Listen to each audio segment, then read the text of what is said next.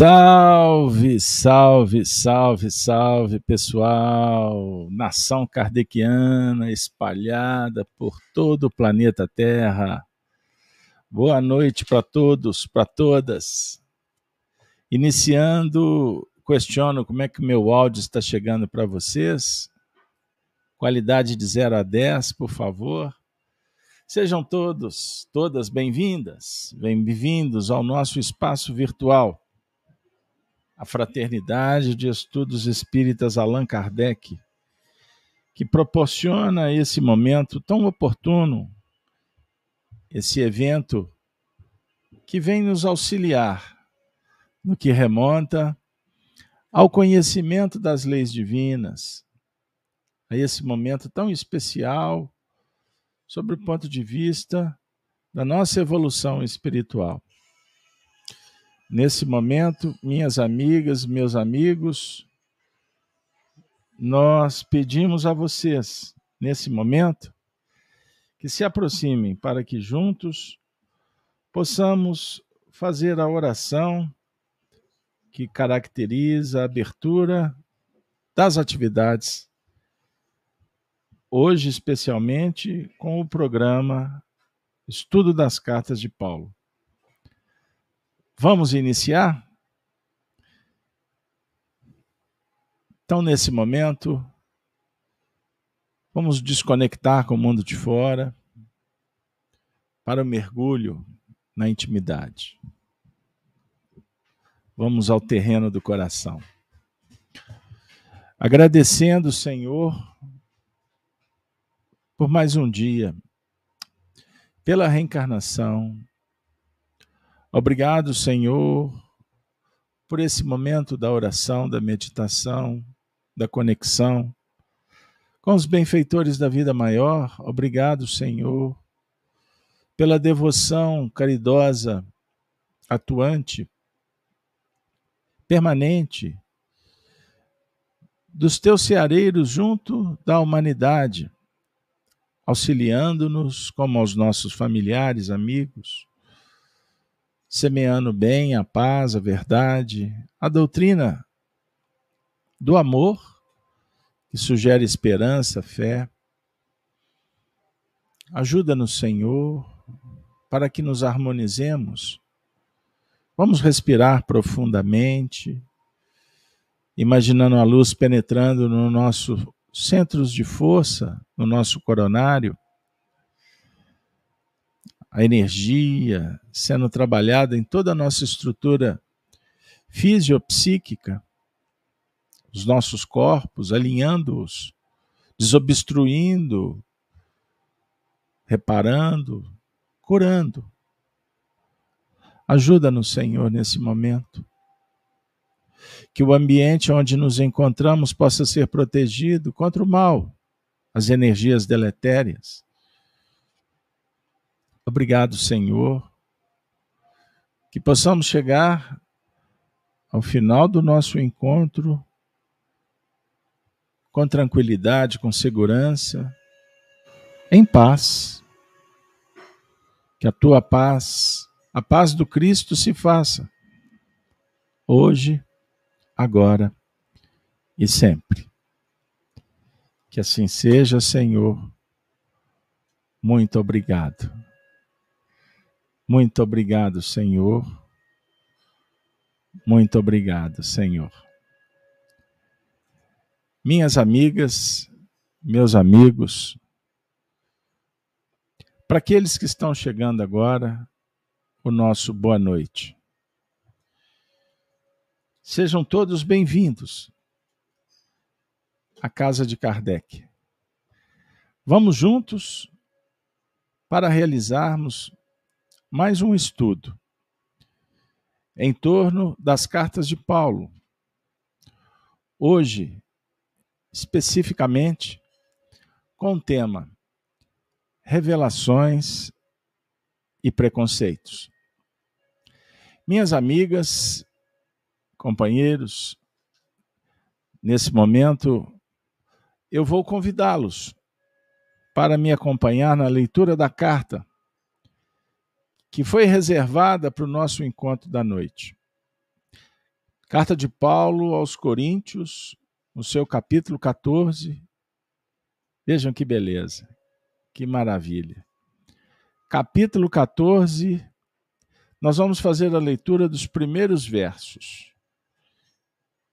Hoje eu vou contar com a compreensão de vocês, pois surpre... fui surpreendido agora com um problema técnico e não terei condições de disponibilizar o texto para vocês. Então peço desculpas, mas se for possível, coloque a Bíblia aí perto, lance mão. Vamos lá? Novo Testamento, carta de Paulo. Vamos abrir lá, primeira, primeira carta aos Coríntios, capítulo 14. Repito, para quem está correndo aí rapidamente para pegar o texto. Farei a leitura a partir do primeiro verso. Paulo de Tarso, o filósofo que nos acolhe com tanto carinho, nesse momento, diz assim: Segui a caridade e procurai com zelo os dons espirituais mas principalmente o de profetizar. Porque o que fala língua estranha não fala aos homens, senão a Deus, porque ninguém o entende. E em espírito fala de mistérios. Mas o que profetiza fala aos homens para edificação, exortação e consolação. O que fala língua estranha edifica a si mesmo, mas o que profetiza edifica a igreja. E eu?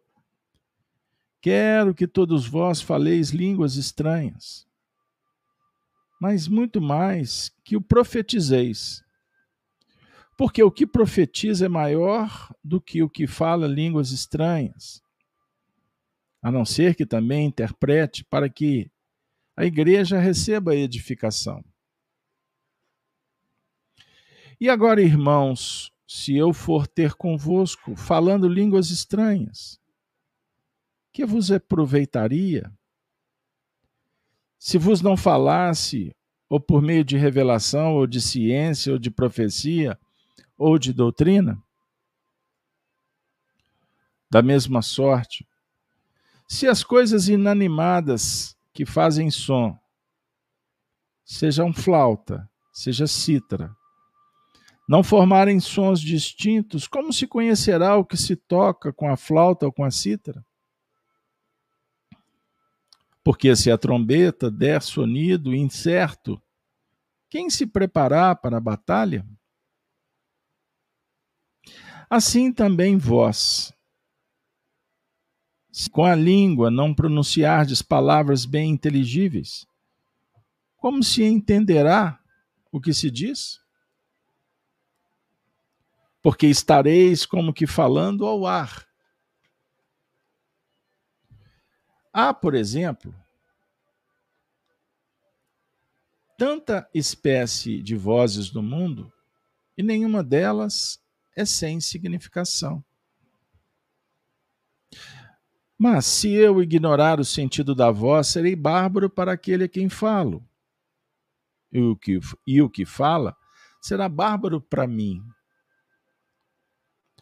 Assim também vós, como desejais dons espirituais, procurai abundar neles, para a edificação da igreja. Pelo que o que fala língua estranha, ore para que o possa interpretar. Porque se eu orar em língua estranha, o meu espírito ora bem, mas o meu entendimento fica sem fruto. Que farei, pois? Orarei com o espírito, mas também orarei com o entendimento cantarei com o espírito, mas também cantarei com entendimento. Mais dois versículos. De outra maneira, se tu bendisseres com o espírito, como dirá o que ocupa o lugar do indouto? O amém sobre a tua ação de graça, visto que não sabe o que dizes? Porque realmente tu dás bem as graças, mas o outro não é edificado. Vou ficar por aqui. Que pena que eu perdi o domínio sobre a máquina. Então, nós teremos agora que trabalhar com o auxílio dos benfeitores na interpretação. Certo? Peço desculpas, porque eu gostaria, tá tudo, estava tudo separadinho aqui para mostrar para vocês os textos. Nós temos sido beneficiados às noites de quarta-feira, quando aqui nos aportamos, frequentando a escola paulina, a doutrina que Paulo desenvolve sobre o ponto de vista da orientação aos cristãos, na interpretação da mensagem do Cristo, na organização de todo o movimento que adviria, sobre o ponto de vista do compartilhamento das lições do Mestre, da experiência adquirida pelos seus discípulos, sabedores que Paulo chegou depois, doutor no judaísmo, foi preparado por Gamaliel e seus instrutores para defender a doutrina mosaica a Torá. Ele se converte ao cristianismo, todos conhecemos a história.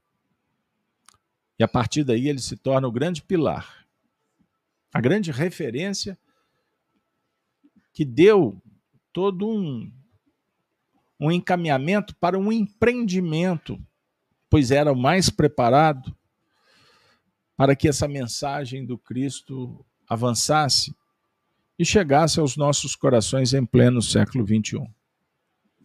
Então temos, como cristãos, que reverenciar Paulo. Nesse diálogo com os coríntios, o dom da profecia superior ao das línguas, nós estamos aqui há alguns meses trabalhando os versículos de uma forma cadenciada Vamos interpretando de acordo com as nossas possibilidades e o momento histórico que nos encontramos.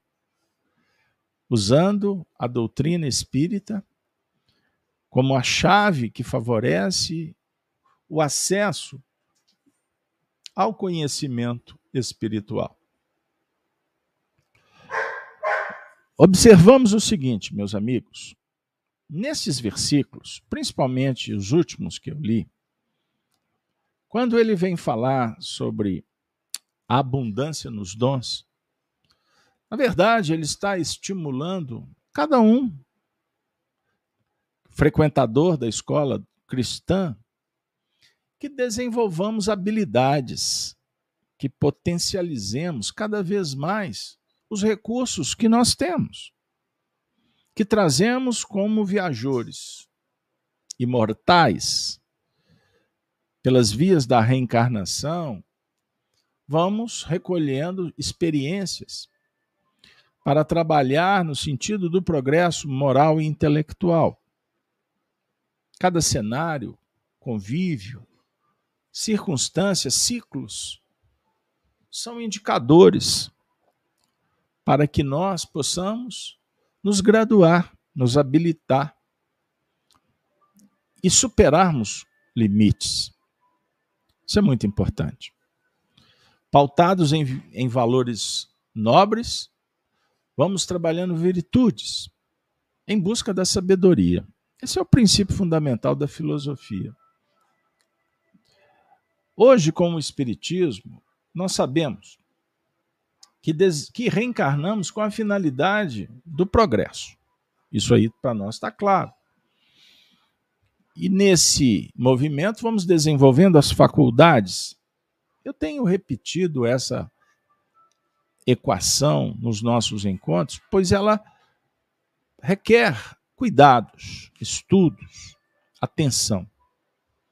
Então, estamos desenvolvendo a nossa razão, a nossa vontade, a nossa capacidade de imaginar, a imaginação que sugere criatividade, o desenvolvimento do senso estético, do belo, presença divina em todos os departamentos do desenvolvimento na vida. E também lidamos com um processo chamado interação. Vivemos num regime de associação e repercussão, interdependência plena, constante. Precisamos uns dos outros. Espíritos que convivem com a gente, espíritos mais evoluídos, numa mesma condição, sob o ponto de vista de graus evolutivos, e aqueles que estão em faixas inferiores, estão na retaguarda. Santo Agostinho, no capítulo 3 do Evangelho segundo o Espiritismo, vem falar da gradação das raças, dos povos, no cenário planetário. Então, basicamente se divide em três grupos, como eu citei. Vejam bem que beleza. É uma maravilha. Então, em todos os três níveis, desenvolvemos uma virtude chamada empatia. Estamos sendo chamados para nos posicionar no lugar do outro, para fazer o que realmente gostaríamos que o outro fizesse. Olha que, que interessante. Você já pensou em trabalhar em empatia com os espíritos superiores?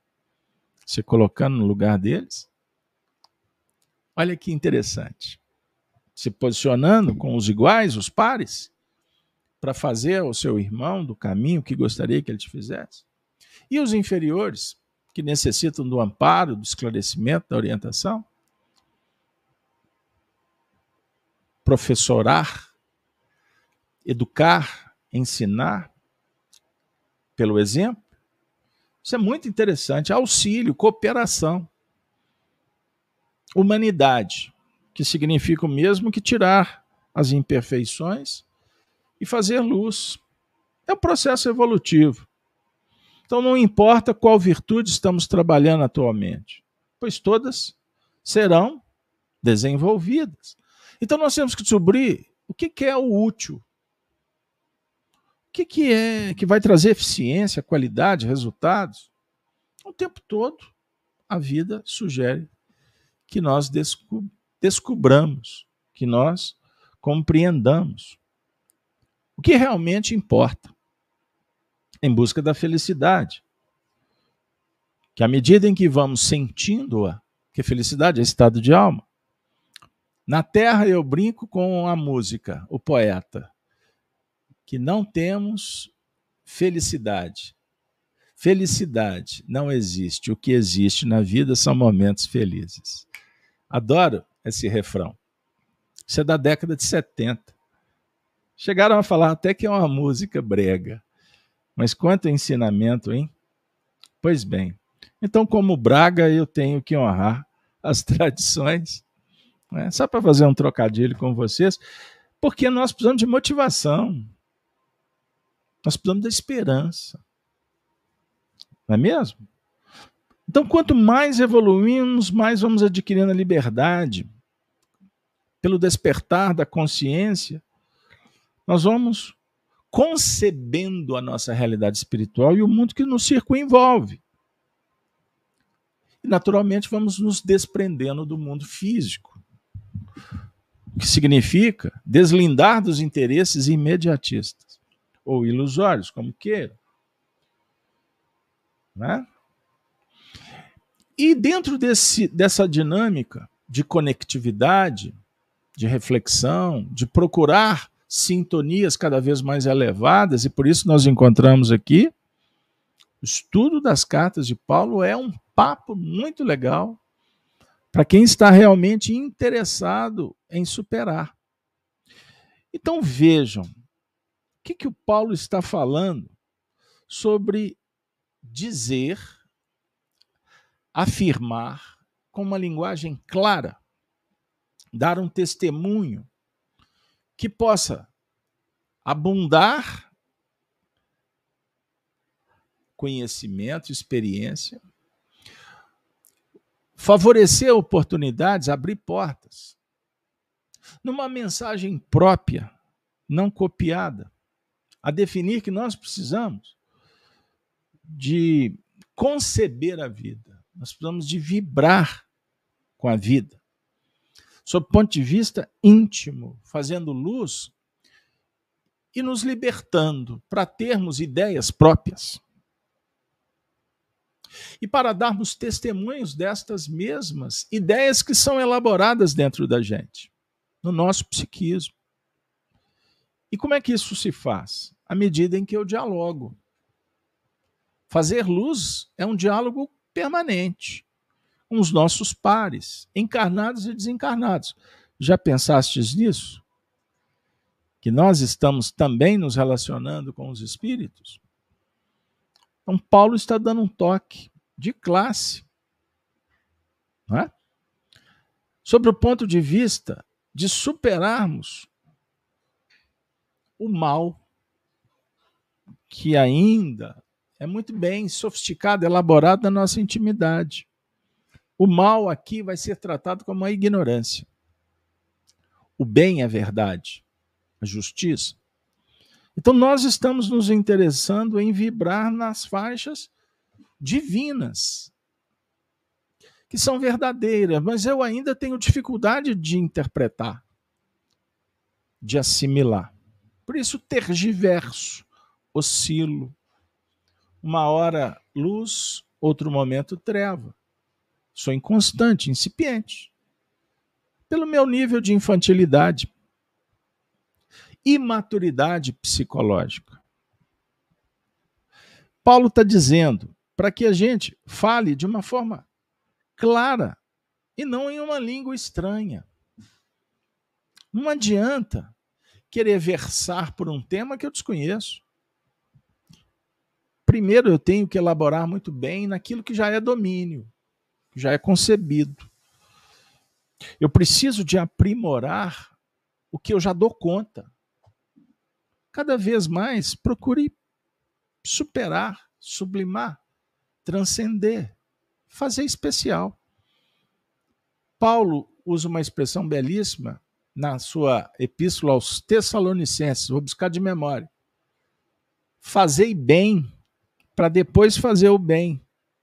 Ele quer dizer, faça com qualidade, pois a consequência é o próprio bem. Perceberam, pessoal? Então vejam bem, eu vou, eu vou me deter aqui nesses versículos 13 em diante, quando ele diz: Pelo que o que fala língua estranha, ore para que a possa interpretar. Porque se eu orar em língua estranha, o meu espírito ora bem, mas o meu entendimento fica sem fruto. Ele está sugerindo que nós possamos orar orar para que as coisas fiquem claras. Ele está dizendo: revista o, seu, revista o conhecimento, engrinalde o que já é possível, percebido, de sorte que a gente possa não só compartilhar a experiência com os, com os semelhantes, mas também pela oração que a gente possa sublimar que a gente possa abrir os olhos para ver o que não ainda é possível. Ou seja, não se dê por satisfeito. Transcenda. E ele sugere o veículo da oração. A oração não é um movimento místico. É elevação do padrão vibratório. Pela própria qualificação dos pensamentos dos sentimentos. Há faixas ainda sutis que nós ainda não dominamos, mas elas são acessíveis para aqueles que têm fé. Perceberam? Você já observou o resultado da prece? E olha que nós temos um tratado belíssimo no Evangelho segundo o Espiritismo sobre a oração. A importância da, da prece na nossa vida, bons pensamentos. A prece é um pedido, um agradecimento, um louvor. A prece é uma ponte que favorece o intercâmbio com as faixas sublimes, com o divino, com Deus, que está dentro. Olha que beleza. Deus está dentro de você. Deus está em toda parte. E geralmente a gente o procura fora enquanto ele nos aguarda dentro. Qual que é o papel da prece? Fazer a luz. Para que a gente possa sentir e viver esse instante de uma forma eterna, perene, e não de vez em quando. Vocês já observaram quando a gente está passando por aflições? Aí buscamos a prece. Ah, como me fez bem. Ah, eu procuro Fulano, porque Fulano ora por mim. E ele ora tão bem que eu me sinto em paz. Ok. Cada um de nós temos uma força interior. Nós movimentamos moralmente, espiritualmente, essa chama sagrada que está dentro de cada um. E os efeitos são extraordinários, são belíssimos.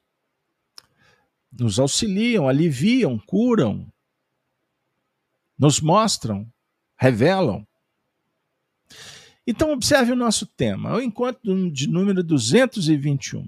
Revelações e preconceitos. Estou, hoje eu estou todo amarrado aqui sem os recursos técnicos. Então, peço desculpas para quem chegou depois e não sabe que eu não estou podendo nem expor os textos para vocês nos acompanharem. Então, veja bem, Sócrates tem um pensamento, olha que beleza, ele diz assim: Aquilo que não puderes controlar, não ordenes. Ele está dizendo. Procure entender o que é necessário controlar. E opere assim, na administração. E não terceirize.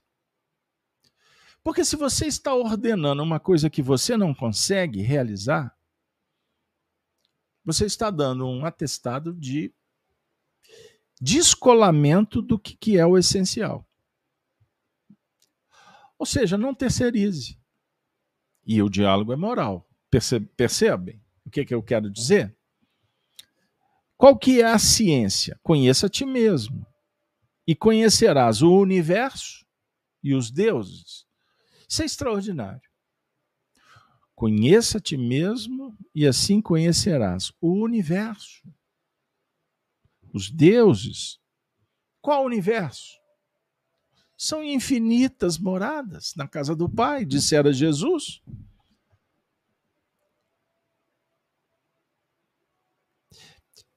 Carl Gustav Jung tem um pensamento que diz que é mais fácil um homem viajar para o universo, conhecer a Lua, os outros planetas, do que conhecer a si mesmo. É mais fácil.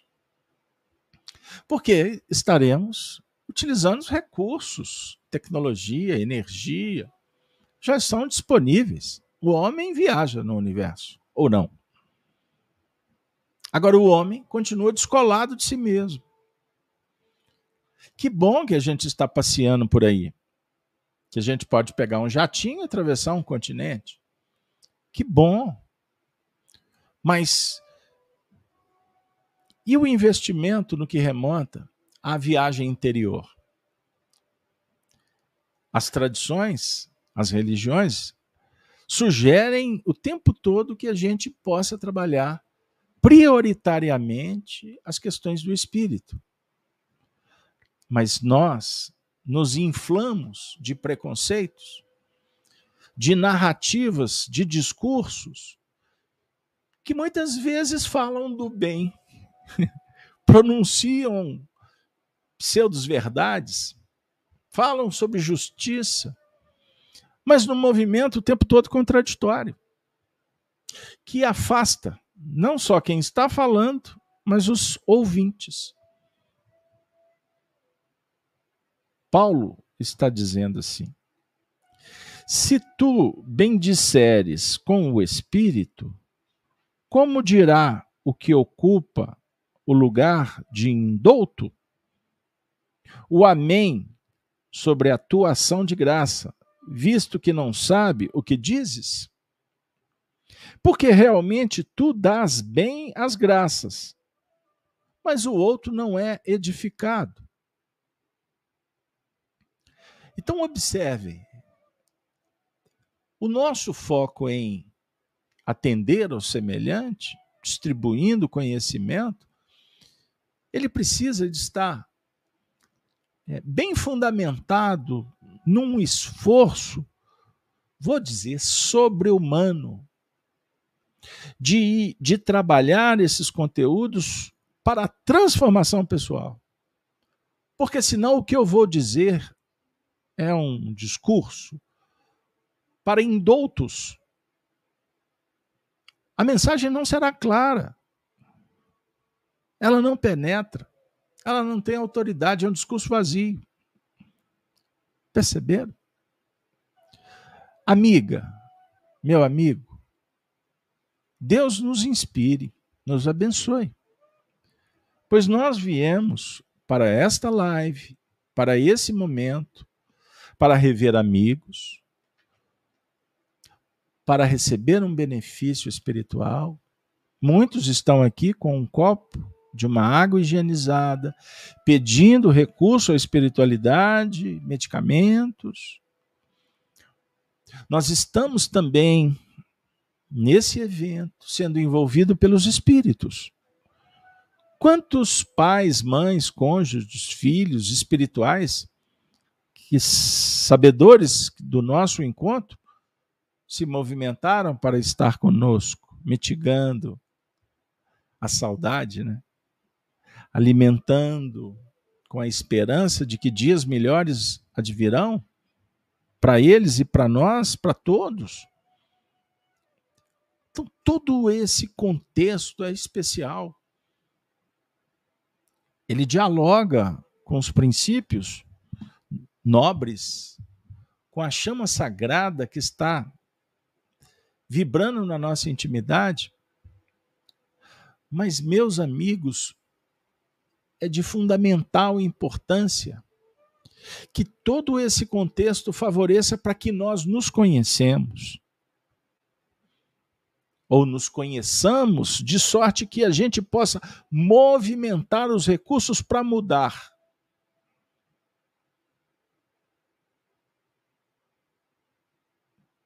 Quanto tempo? Quantos esforços que empreendemos para mudar o mundo? Com ideias que nem sempre são as nossas, com discursos cópia-cola. E a gente continua insatisfeito. Continuamos perdidos, vazios por dentro. Por quê? Estamos descobrindo que está faltando alguma coisa. Aí alguém diz assim: Mas eu oro, Carlos Alberto. Como eu me esforço, tenho lido os livros espíritos, mas está faltando alguma coisa. O que, que pode estar faltando? Será que é o amor? A luz?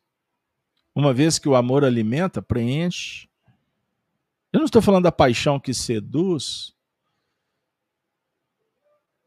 que, que estabelece as vinculações transitórias que motivam, que transferem interesses, modificam cenários.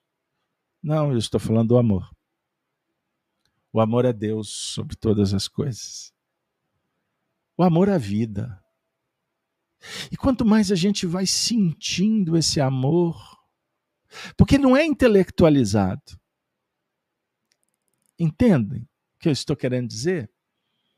Eu estou falando do amor, é sentimento, é estado de alma, é espiritualidade, é transcendência.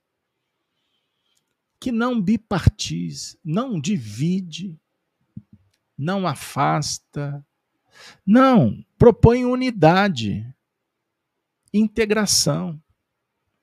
Vocês têm observado quanto mais o tempo passa, as pessoas estão clamando cada vez mais por união? Nós estamos em pleno século XXI, com muitas conquistas, do ponto de vista intelectual, das leis sociais, dos avanços, do ponto de vista de um diálogo mais elaborado.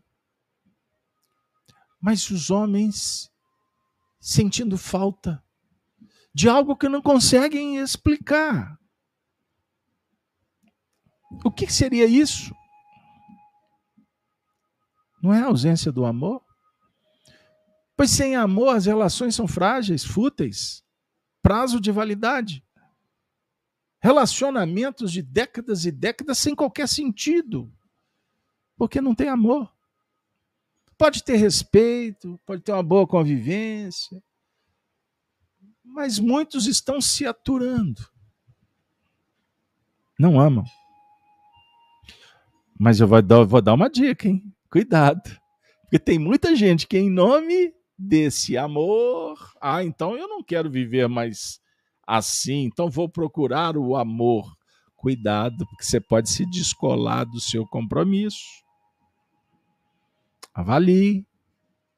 Não acredito no, acredite no fogo fato. Né? Não acredite nas mentirinhas adornadas de verdades.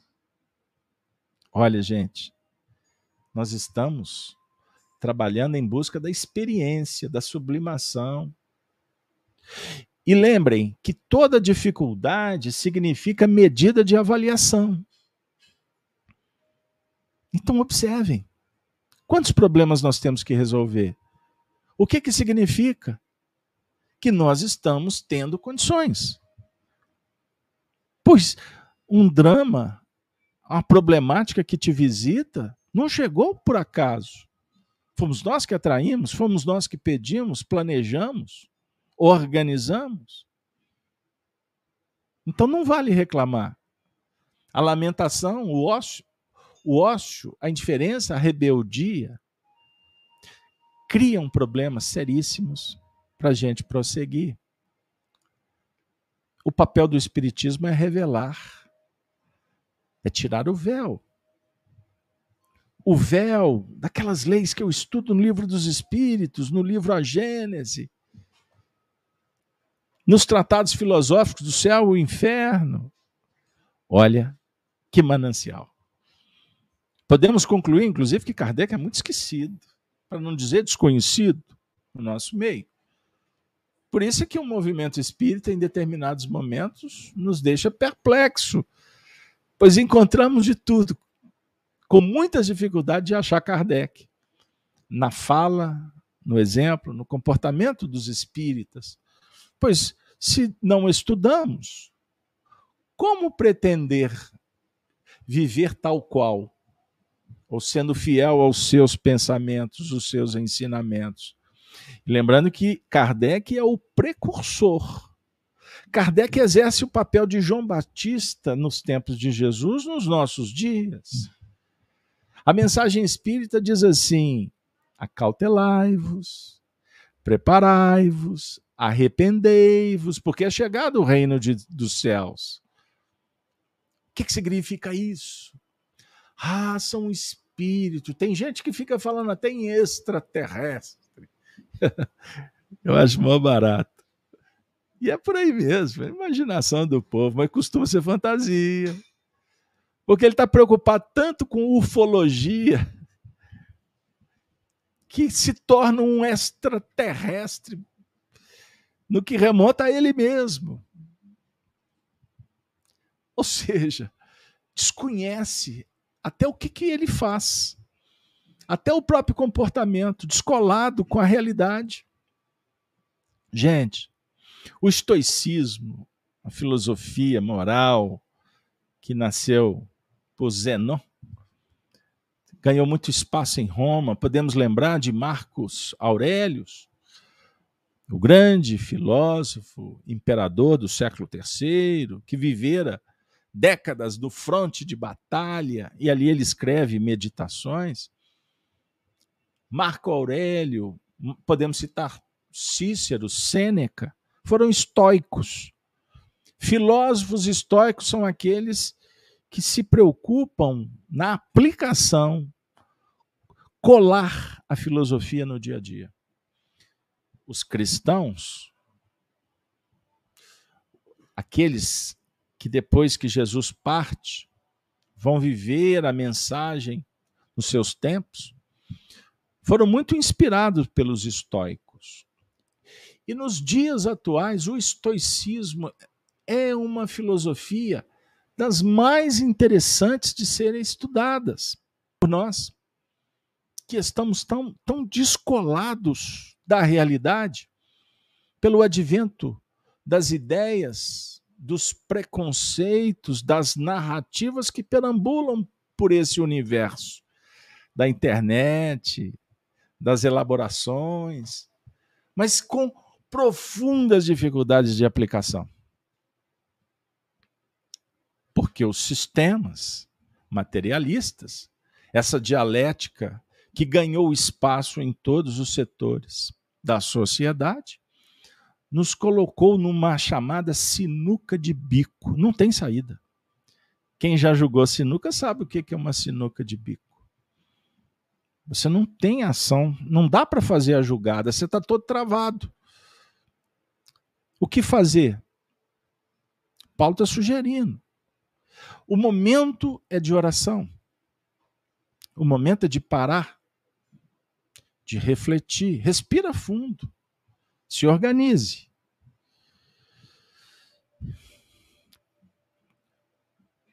E comece a mergulhar. Comece a olhar para dentro.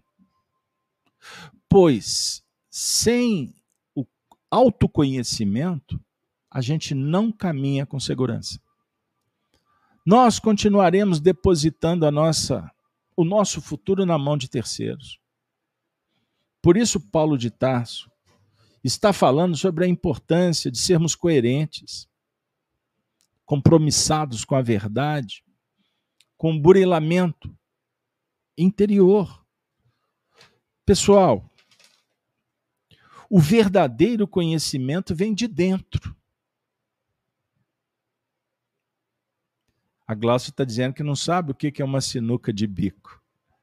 Ah, Glaucia, então um dia eu te dou um, uns toques. Agora não dá muito.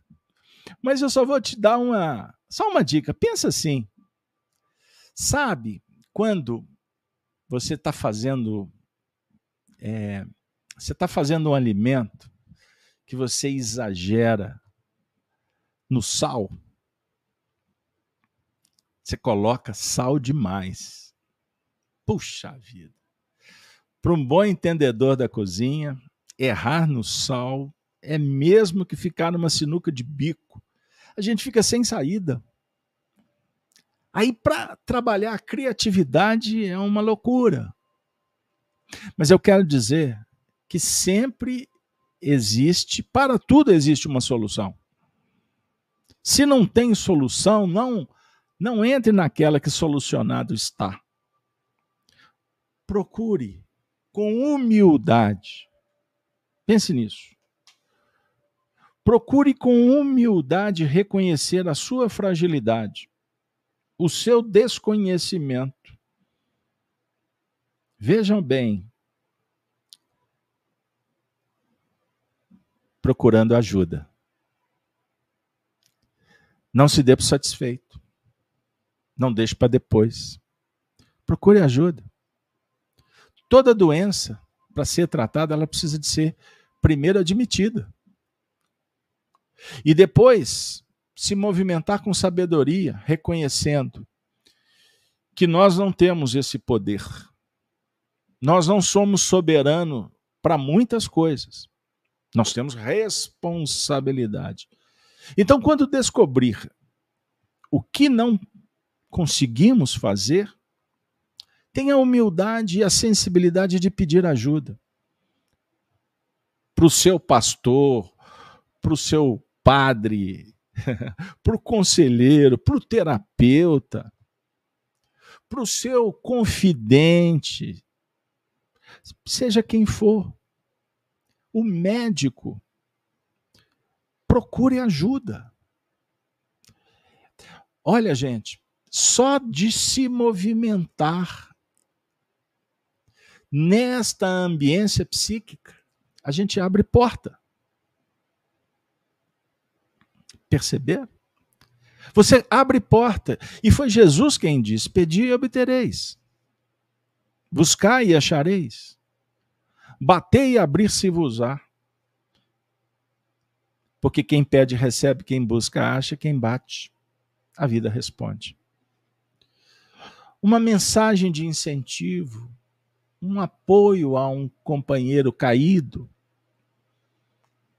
um instante da chamada escutação, não é falação, é escutação. Escutar é uma ação bendita. São movimentos que dialogam com a caridade, que é benevolência, que é indulgência, que é perdão. E quando agimos desta maneira, ou seja, interessado no bem, não só para si, mas para o outro, nós vamos, na verdade, adquirindo tesouros extraordinários que serão amanhã valiosos na nossa própria marcha ascensional. Eu vou dar uma dica para vocês, não farei a leitura, uma vez que, como eu disse, estou com limites técnicos eu até tenho que fazer uma prece, vocês façam também comigo para me ver como é que eu vou conseguir encerrar. o computador está todo congeladinho aqui de tanta de tanto magnetismo, né, de tanto fluido bendito que está superabundando o nosso encontro, então vai me causar alguns problemas materiais, mas a gente dá um jeito. Emmanuel tem uma página e vai a dica. Está no livro Vou ter que mostrar, hein? Seara dos Médiuns. A lição estava separadinha para ler para vocês. Mas como tivemos esse problema, Emmanuel está dizendo sobre a importância de qualificar a nossa fala. Ou seja, como eu disse anteriormente, no despertar da consciência, adquira ideias próprias e lute por elas. Comparando, mas confirmando as suas próprias descobertas no dia a dia. Vou dar um exemplo. Você desenvolve uma ideia de progredir num determinado setor. É uma ideia própria. Ninguém disse para você. Você concebeu. Olha que beleza. E se concebeu, agora vai ser gerada ela vai ser gestada. Mulheres, vós que vivera a experiência da maternidade, sabe do que eu estou dizendo? Eu, graças a Deus, ainda não. Vai demorar muito. Ainda não tenho competência para percorrer essa senda de vocês, não. Mas eu quero dizer que vocês sabem do que eu estou falando, porque aqui eu estou trabalhando com vocês o que, que é concepção Sob ponto de vista intelecto-moral, uma ideia elaborada, uma ideia própria, é uma semente que você está lançando num campo. Lembra quando Jesus compara o reino de Deus a um homem que saiu a semear a boa semente no campo? Ele está se referindo ao mundo íntimo, o reino dos céus lá fora é um movimento bendito, mas o reino dos céus é construção do coração. Então, a ideia precisa ser lançada. E numa terra que precisa ser preparada. E, e quem prepara essa terra é você.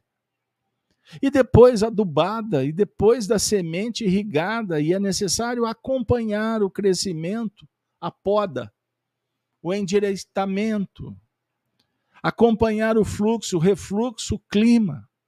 Vejam bem. Então, nós podemos dizer que o espírito é uma semente que está se tornando uma planta, uma árvore. Compreenderam o que eu estou querendo dizer? Mas também as virtudes. Cada virtude é uma semente que tu está plantando. Então faça. Cuide. Agora, lembre-se que a planta tem um momento de florescer e depois frutecer. Olha que beleza.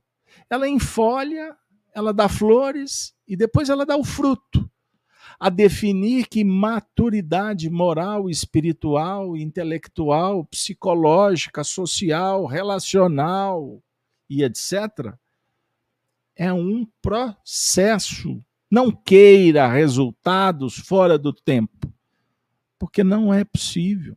Aí você vai sofrer. Aí tu vai ter decepção, desilusão. Porque quer o fruto antes do tempo.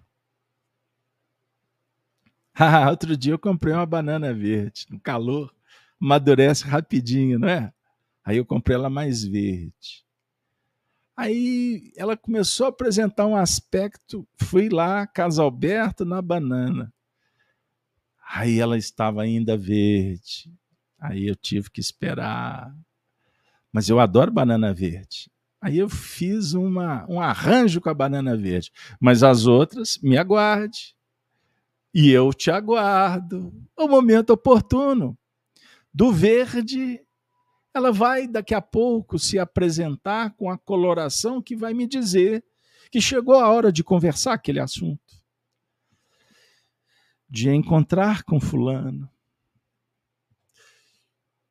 Chegou uma década e foram necessários vários períodos para que um assunto viesse à baila. Perceberam? Existem ciclos na nossa vida que favorecem o despertar da consciência para trabalhar determinados temas que há 30 anos atrás não seria possível. Não teria olhos de ver, ouvidos de ouvir, prudência seletiva. Tarefas sempre sugerem melhoramento. Mas para melhorar é necessário conhecer, dominar, transformar. Perceberam, amigos? Emmanuel, na lição intitulada Revelações e Preconceitos, tema do nosso encontro, livro Seara dos Médios, fala sobre essa questão da maturidade e da necessidade de adequar os discursos, as ações, para o público alvo daquele tema. Então, determinados assuntos do Espiritismo nós não podemos tratar publicamente. São debatidos em grupos, porque requer mais experiência, mais tempo de trabalho. Então, na internet, nós trabalhamos uma, uma abordagem mais filosófica, mais abrangente, que possa dialogar com o maior número de pessoas. E com um detalhe: sem expectativas. Pois esses números, os likes, inscritos, são apenas indicadores, mas nem sempre traduzem a realidade. Compreenderam? Então muitos nos procuram. Carlos Alberto, revela uma coisa aqui sobre esse tema. O que, que significa? Que o Carlos Alberto tem um poder de estar velando alguma coisa? Não. Ele está dizendo, Carlos Alberto, me ajuda a tirar o véu? Porque eu não tiro o véu para ninguém, a não ser para mim mesmo. Por isso os livros fazem parte do cenário dos meus estudos. Comecei no Espiritismo em 1987. De lá para cá, me tornei um consumidor, um leitor contumaz, ávido pelo estudo. Li uma biblioteca de milhares de livros. Hoje tenho uma biblioteca seletiva. Eu não preciso de muitos. Eu preciso dos indicados, daqueles das minhas preferências. E que a seleção me auxilia hoje a trabalhar com qualidades específicas, com autores que dialogam de uma forma mais eficiente sobre os temas que são trabalhados por nós. Porque a vida está passando, o tempo apertando, daqui a pouco nós vamos para o mundo espiritual, então eu tenho que priorizar algumas atividades que foram assumidas antes de reencarnar. Então eu dialogo com vocês, termino, vou preparar conteúdo, livro, outros estudos, pois estamos na lida diariamente. Agora, o tempo todo com os olhos voltados para o crescimento pessoal, pois não adianta publicar, falar, falar, escrever, quantificar sem qualificar. Pois qual é o maior necessitado nesse processo? Este que vos fala. Pois eu estou olhando para um espelho. Fazendo esta apresentação dessa ideia que tem um objetivo didático, didático e não vender imagem, poder, não tem um interesse qualquer, a não ser que você pense comigo sobre a necessidade de você fazer o mesmo. Ou seja, olha para o espelho que a vida está posicionando à sua frente. Um espelho côncavo, para que você se veja, para que você veja suas virtudes, mas também perceba as imperfeições, os vícios que precisam de ser modificados, os comportamentos que desarmonizam, que desqualificam a sua morada interior, aquilo que impede que você mergulhe, é melhor deixar do lado. As máscaras, as personas, esse interesse em ser aceito, ser admirado. Aí quanto mais fotos, mais Gente, nós estamos caminhando por um determinado período da nossa vida que a gente vai vendo claramente o que realmente alimenta a alma e aquilo que alimenta apenas o ego. Todo painel à nossa volta tem um sinal específico. Emmanuel diz assim: estudemos a posição particular dos companheiros da caminhada humana, oferecendo-lhes a verdade dosada em amor A, a divina sabedoria não aprova princípios de violência. Os próprios pais da terra esperam compassivos pelo crescimento dos filhos, a fim de entregá-los às bênçãos da natureza, cada qual ao seu tempo. Contudo, porque a vida nos trace a todos o claro dever da tolerância fraterna, ensinando-nos a respeitar os preconceitos dos outros. Não temos a obrigação de adorar ou louvar, propagar ou seguir preconceito algum. Emmanuel. Então, observemos que extraordinário ensinamento! Amor, verdade, sem violência, sempre. Mas a observação é fundamental. Por isso ele diz: estudemos a, pos a posição particular dos companheiros da caminhada humana, oferecendo-lhes a verdade dosada em amor que, que ele está dizendo? Sabe essa essa companheira que está do seu lado? O companheiro, filho, pai, irmão, cônjuge. Emmanuel está dizendo: estuda a posição que eles ocupam, sabendo que você só vai ter um painel, lusco-fusco. E o que você conseguir identificar, ofereça o melhor que você puder para que a relação seja eficiente. Então, estude para aprender a empatia, ou se colocar no lugar dele. E faça o melhor. Porque a divina providência, sabedoria, não aprova os princípios da violência. Aonde colocarmos violência, desautorizados pelo alto? Ficou claro? Violência, desarmonia. Não tem bênção divina. Não tem. E olha, violência não é só usar uma arma com interesse em agredir alguém, porque alguns precisam de usar uma arma para defender, para preservar a segurança. Os oficiais, os militares, aquelas pessoas que são abalizadas para usar. Porque o cenário muitas vezes é hostil. Então não condene quem representa de alguma forma a lei. Certo? O diálogo é outro, é mais profundo.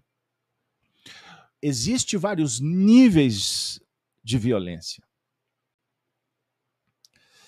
Aquelas reveladas e as entrelinhas, muito caracterizada pelos tempos atuais do politicamente correto.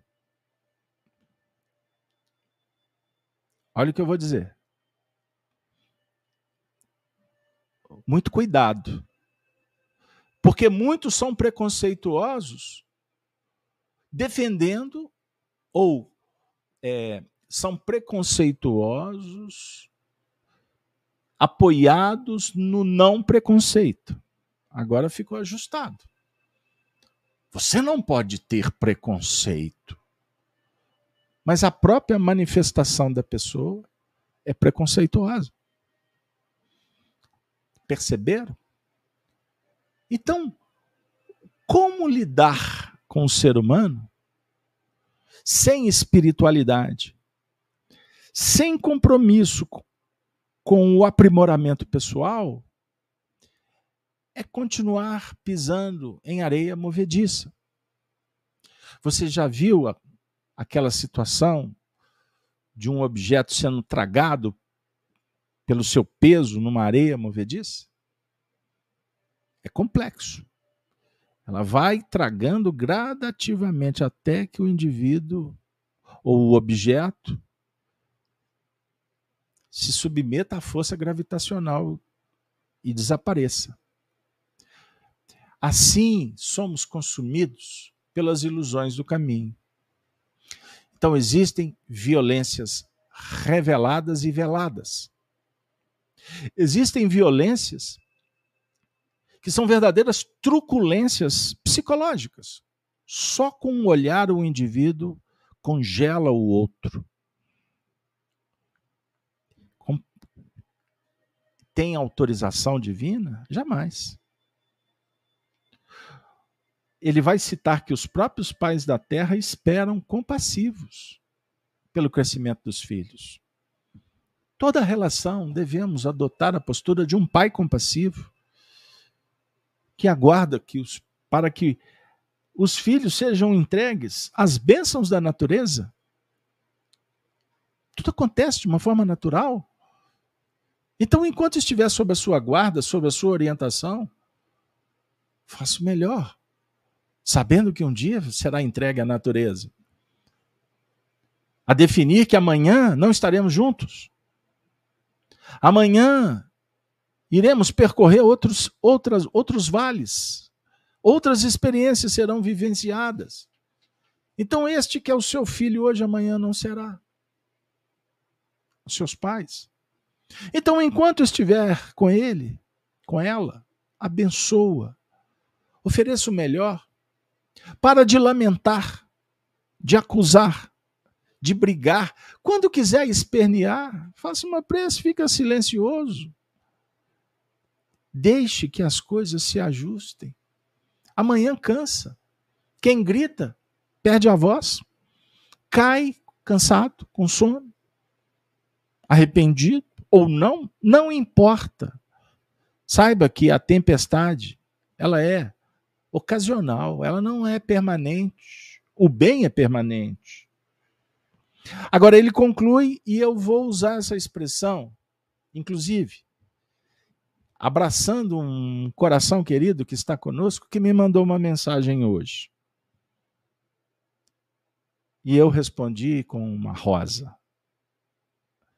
E com uma expressão que eu vou repetir. Esse coração disse assim: Eu oro por você, Carlos Alberto, pois você toca em determinados temas difíceis que para uns sugerem polêmicas. Aí eu respondi: O que pensam? Me desculpe, mas não me importa. Porque eu tenho um dever consciencial. É trabalhar a verdade. Qual verdade? A verdade relativa que me auxilia a vencer os meus próprios limites. E esse ambiente ensina-me também a esclarecer respeitosamente os preconceitos dos outros, quando identificados. Jamais nominados, pessoalizados. Mas se o nosso estudo ele sugere que reflitamos, por exemplo, sobre o amor, sobre a concórdia, sobre a união, sobre o fortalecimento dos laços, a importância da família, dos dons, das virtudes. E se nesse movimento luminoso ele de alguma sorte sugere um incômodo, se ele propõe uma desarmonia, a própria desarmonia, as imperfeições, os problemas que propagam-se por aí, como ensina Emmanuel, não nos importa. E não estamos interessados no que causa mais problema para o ser humano. Portanto, João Batista disse, e chegou até a perder a cabeça por isso: Arrependei-vos, porque é chegado o reino dos céus. Herodes Antipas se incomodou. Jesus veio ao mundo semeando o amor e ele incomodou profundamente. Chegaram a dizer que ele foi um revolucionário. Sob o ponto de vista moral, sim. Aliás, o Espiritismo propõe uma revolução. Está escrito no Evangelho segundo o Espiritismo, revolução moral, que é transformação. Certo? Agora, o mundo, vivemos um cenário de muita confusão, de polarizações ideológicas que as pessoas não percebem, que são motivos de escândalo, semeiam o escândalo, e muitas vezes em nome de pseudos-verdades.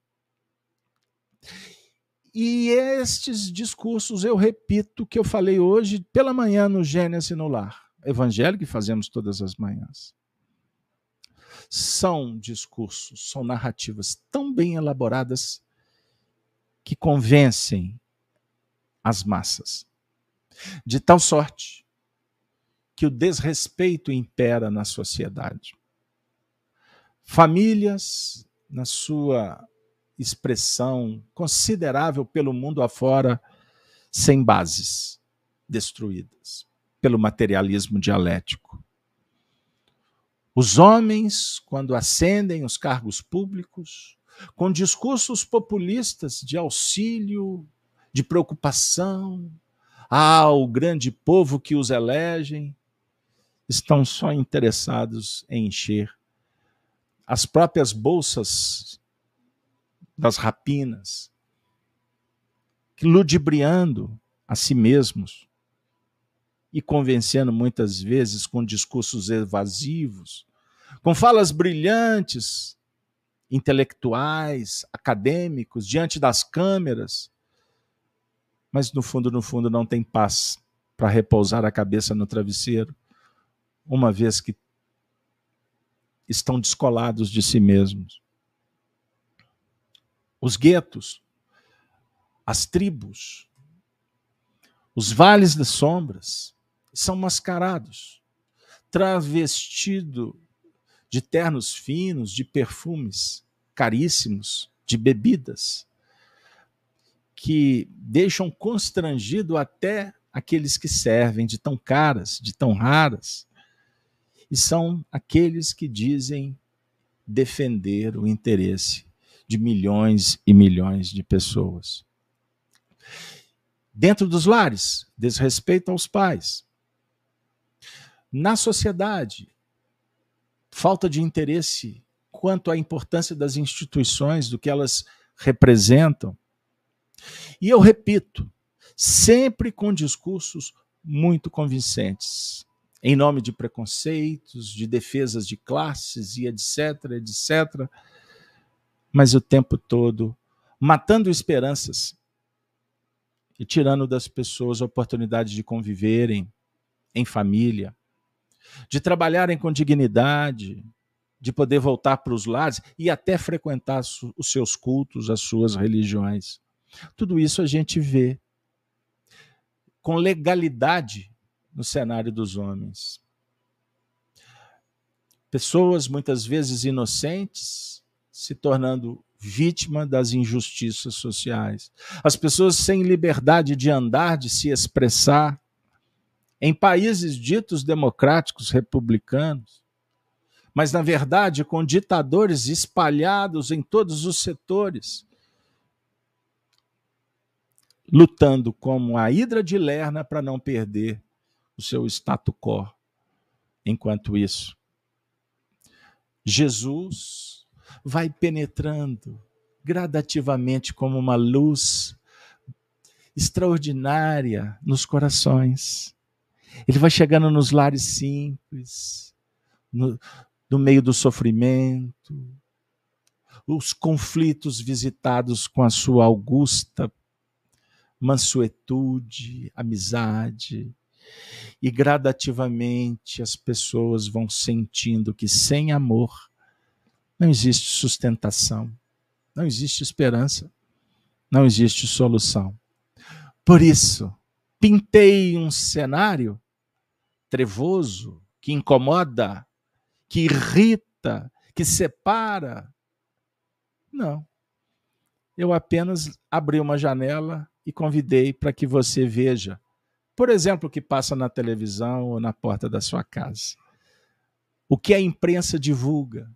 Tudo isso está por aí. Quando viemos para o encontro com Paulo de Tarso, nós naturalmente somos chamados para refletir que as nossas conversas precisam de qualificação. Não temos mais tempo para ficar prestando atenção nas imperfeições. Chegou o momento de olhar para frente, com coragem, com altivez e trabalharmos pelo nosso próprio progresso. Pois se não modificarmos a nós mesmos, a partir do conhecimento que é tarefa de todas as horas, o mundo continuará sem solução.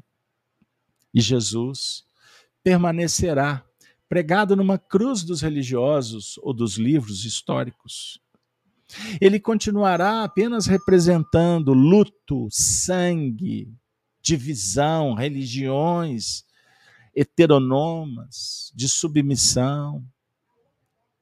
Amigos e amigas, tudo isso representa a confusão psíquica do indivíduo e da coletividade. Pois Jesus é luz. E a cruz representa vida. A cruz representa testemunho. A cruz representa a medida de avaliação. A cruz é o problema. A cruz é a a... o problema que precisa de ser estudado. A cruz representa uma grande oportunidade. Que beleza! Aperfeiçoamento espiritual, nos faz recordar Adriano Amorim Ribeiro, disponibilizando essa mensagem no chat. Olha que beleza! E olha, a prece de vocês foi sensacional. agora deu certo. Os recursos voltaram e eu vou conseguir encerrar a nossa noite com a saudação dos cristãos dos primeiros tempos, pelo menos isso, né, pessoal? Que pena, chegou o final. Ave Cristo. Vamos nos despedir com a saudação dos cristãos dos primeiros tempos, os que aspiram à glória de servir em teu nome, te glorificam e saúdam. Ave Cristo, Ave Cristo. Peço desculpas pelas limitações técnicas e rogando a Jesus que abençoe a você, sua família, os seus lares e que a gente possa estar juntos na próxima semana se Deus quiser. Valeu, pessoal. Um beijo, um abraço no coração de todas, de todos. Valeu, valeu. Amanhã, pela manhã, participe conosco no canal Gênesis. Gênesis no Lar, Evangelho no Coração. Às sete horas da manhã, vamos estar juntos fazendo a nossa prece matinal.